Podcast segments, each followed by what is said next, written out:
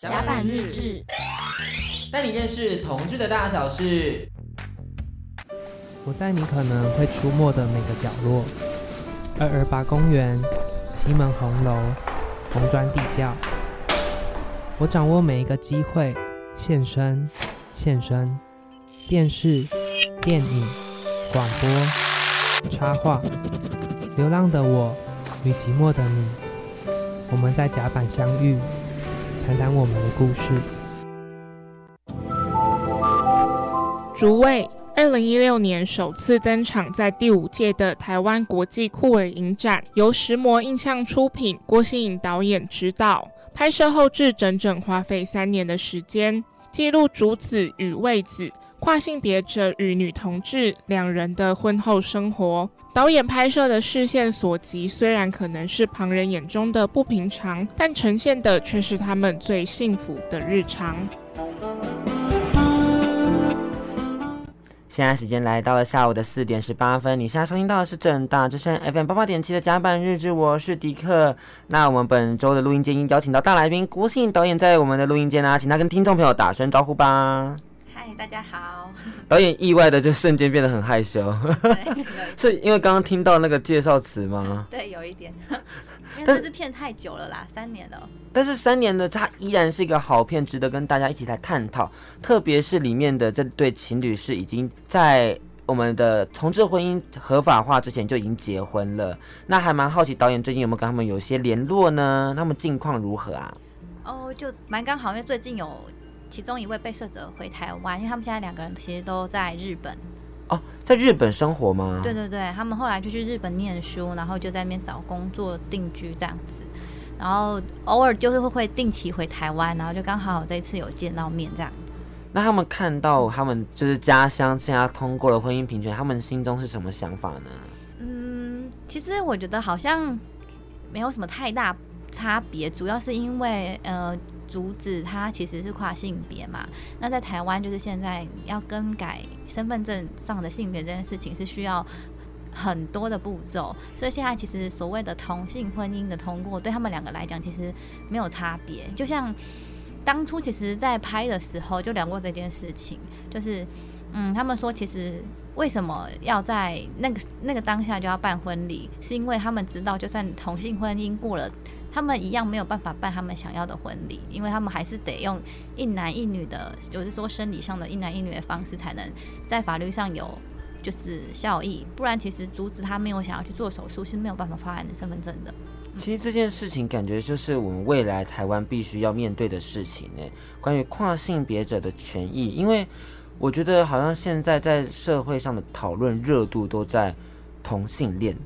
但是其实还有跨性别者，我觉得这些东西都是没有被探讨到的，我觉得还蛮可惜的。其实我们要先特别感谢品文导演的牵线，就是让我们有机会能够邀请到新颖导演来上甲板认识你。那这次作品《竹味》算是事隔三年，你还记得当时拍摄的心路历程吗？因为算是有点久久远了。嗯。对，也经历了还蛮多事情的。我是说，从拍完，然后到参与一些影展放映什么，其实蛮久的。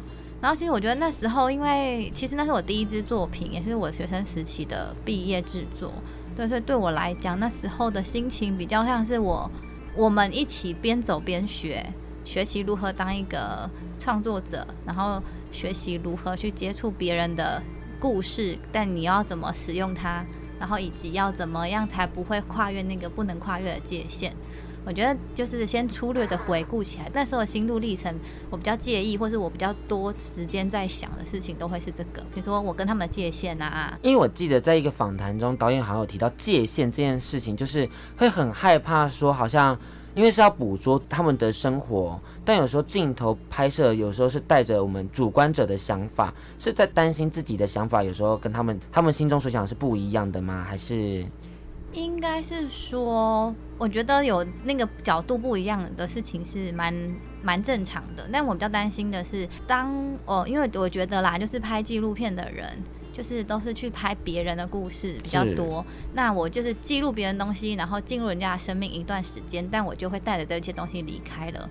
但是这些人还是要继续生活，然后我就觉得这样其实有点不太公平。就是我可以离开，我是有选择权的，但他们没有。我我不是说那个，嗯，对，就是没有没有那个选择权，那就等于我其实进去了，我造成了一些影响之后，然后我可以拍拍屁股，就是走人就走人，但他其实要过他的生活，所以其实我我觉得那时候我在意的事情是这个东西。就我们当我们拍出来之后，其实他们可能要面临到更多来自不同社会的舆论压力吗？还有他们对于这一这次的拍摄，他们或许彼此之间也会产生新的化学变化。对啊，因为其实我我跟他们本来就是朋友关系，所以就是当我们之间有了摄影机这件事情之后，我们的关系一定会有一点不同。然后再加上对我本来担心的就是所谓的纪录片伦理，但其实后来也有想想，我觉得也是我太小看了被摄者。就是当我在思考这件事情的时候，虽然出发点是好的，但是其实我觉得被摄者他们其实是有很强的能动性的。我的意思是说，他们。是可以去决定他们要不要继续被拍，或是他们有办法去决定他们的生活要怎么过。当然，这些东西，我觉得我还是要身为一个记录者，我还是要去提醒他们或提醒我，因为有时候不见得他们是有意识知道的。但是我就觉得，就是这些比较细微的关系的变化，是在拍这个纪录片的过程中，我一直最在意的事情。那我们还是回到逐位拍摄这件事情，其实因为。导演前前后后也给他们拍摄了三年的时间嘛，就包含后置、剪辑等等的。那还蛮好奇，这一开始的时候是怎么样沟通拍摄的呢？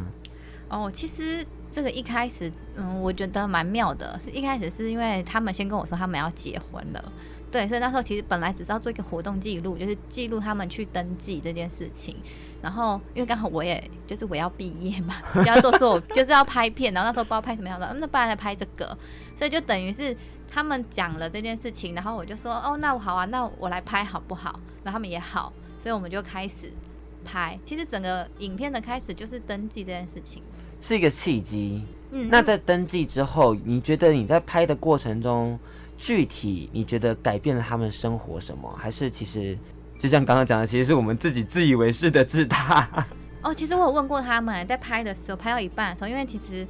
拍完登记之后，他们就办婚礼嘛？还是先我忘记那顺序了。但因为他们办完婚礼的时候，我我有剪了一支影片，就是在婚礼现场放，然后在他们婚礼之后，我们就放在网络上。然后所以那时候就是有很多的留言，当然也有就是很高兴的，当然也有很多就是可能想攻击的。比如说有人就觉得啊，你们还是一男一女啊之类种种的。所以那时候其实就是开始在面临以后这支片如果真的完成，会不会造成他们的困扰？所以那时候有讨论过这个问题。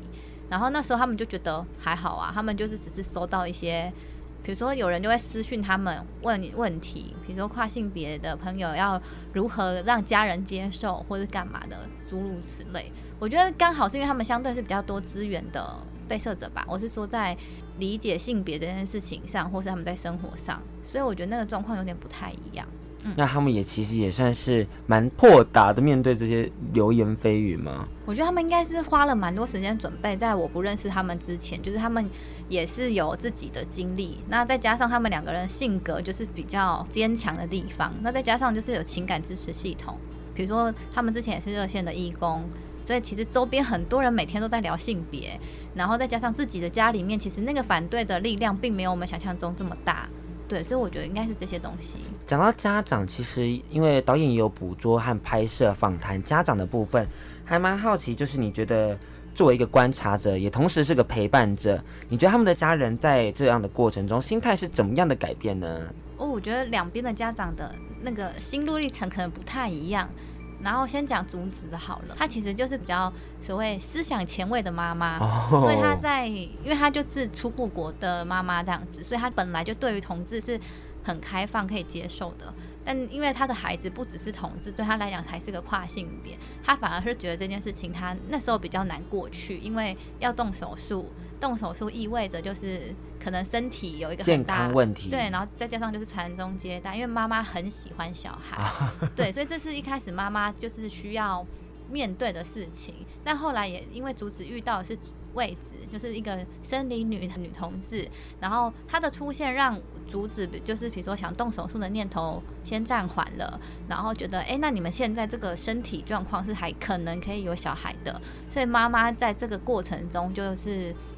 就是区域比较没有那么抗拒，然后加上妈妈其实是主动去找资源，比如去找蝶园啊，然后各种资料，竹子的妈妈是这个状况，那位置的妈妈或是他的家人好了，他们其实从以前就有在猜，但位置都不讲，然后一直到他姐姐结婚的时候，他才一下子突然出轨，因为他觉得结婚这件事情跟他没有关系，因为他是个女同志。嗯，但其实我觉得他们家人也蛮就是蛮厉害，就是他其实都。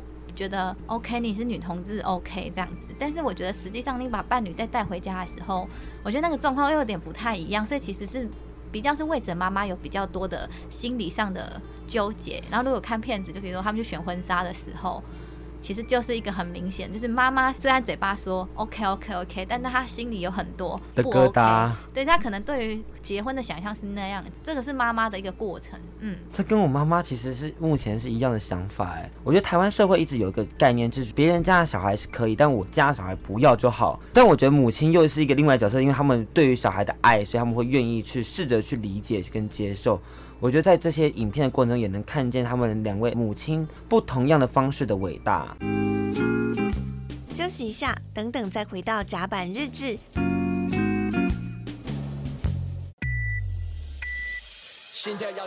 大家好，我是来宾 C House，来自 New Soul，也来自师大西演。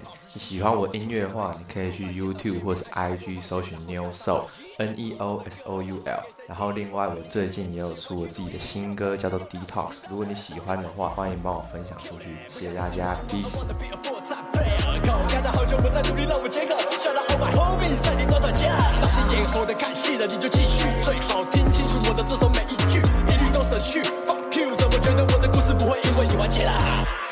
回到甲板日志，带你认识同志的大小事。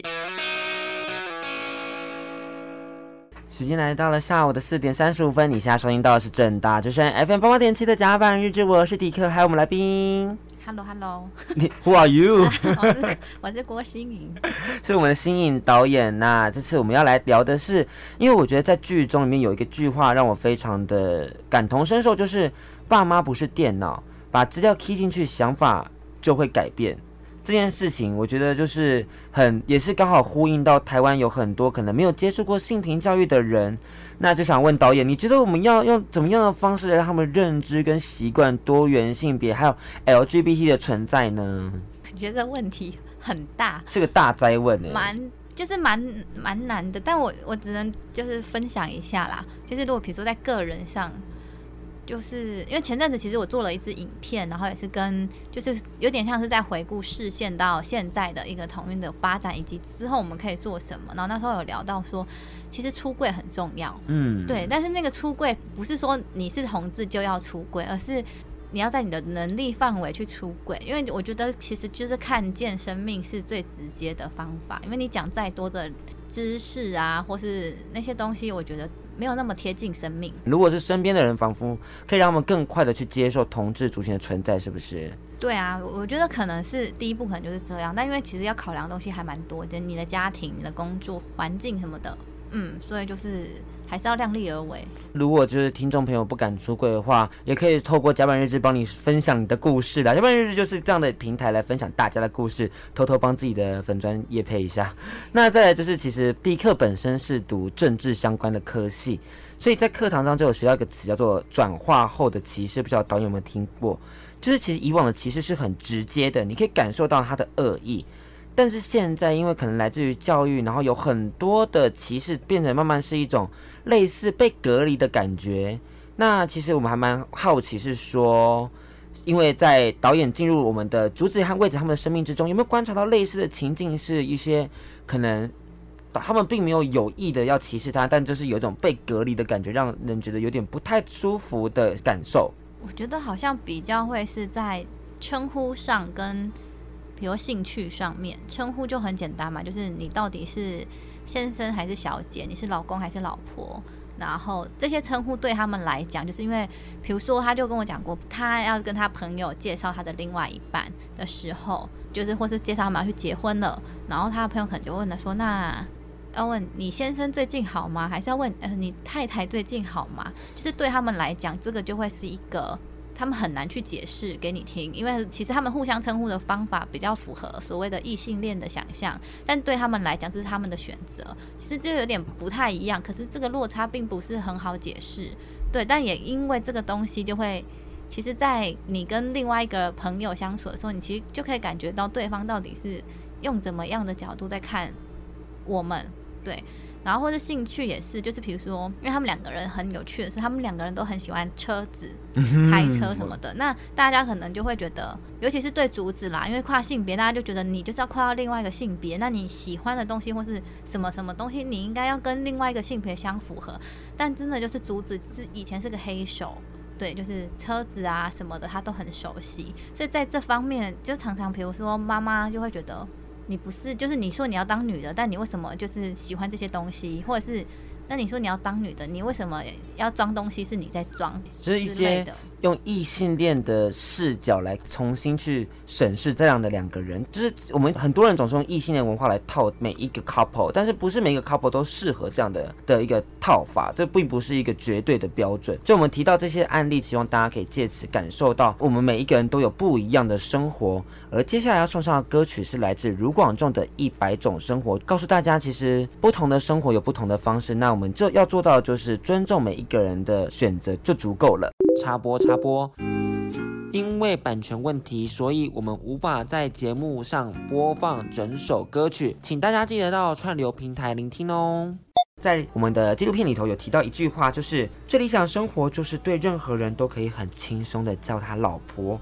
这是因为我们的主旨与位置，反而因为性别成了局限，然后大家都会用异性恋的文化来去看待他们两个人的关系，所以最理想生活就是如果能简单的介绍他的另一半，那就是最幸福的事。那我就想要好奇导演，你觉得最理想的生活是什么呢？最理想的台湾未来的生活又是什么呢？这个又是一个很大的问题。对，就于我个人而言，我觉得就是知道自己是在哪里。我的意思是说，你自己的位置在哪里？那如果对所谓的台湾生活，我觉得好好难哦。大概大家就是可以自由自在吧，过自己想做的事，讲自己想讲的话。对对对。然后选择你所爱的人。对啊。自由的结婚，没错，就是我觉得就是不要互相伤害就好。那来到了我们最后一个段落，其实导演是用影像说故事的，那我迪克是用声音来记录每一个上来甲板的来宾的故事，所以我现在就想要请导演留下自己的瓶中信，谈谈未来自己拍片的期许。那在大概半年后会在甲板日上 take 你，让你想起现在的雄心壮志。导演，你准备好了吗？我们要来帮你许愿喽。好的，好的。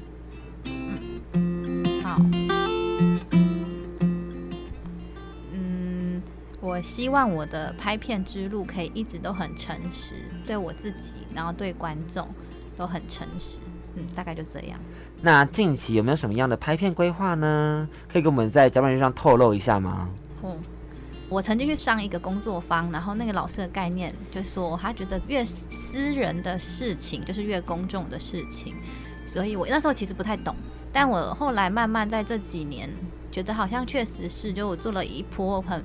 个人的展览就是很私密，我的生命故事的东西。番茄女孩的专辑展览，对对，番茄少女啊，番茄少女，对不起，没关系没关系，反正少女跟女孩差不多。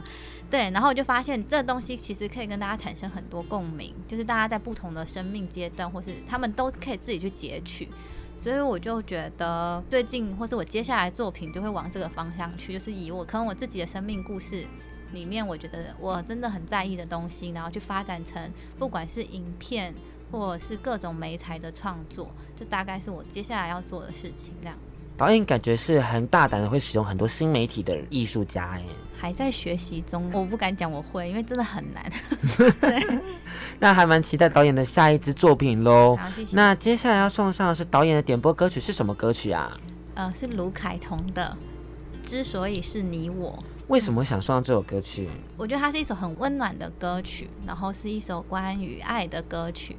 对啊，那我觉得现在的世界很需要各种的爱，对，大概是这样。所以送上这首歌曲，也希望每一个人，就是在网络社会中很常，大家都会逞口舌之快，然后去伤害别人。希望每一个人在发言之前都可以再多多想想。那我们或许试着站在他的角度去思考每一件事情的话，我们会少一点摩擦，多一点沟通。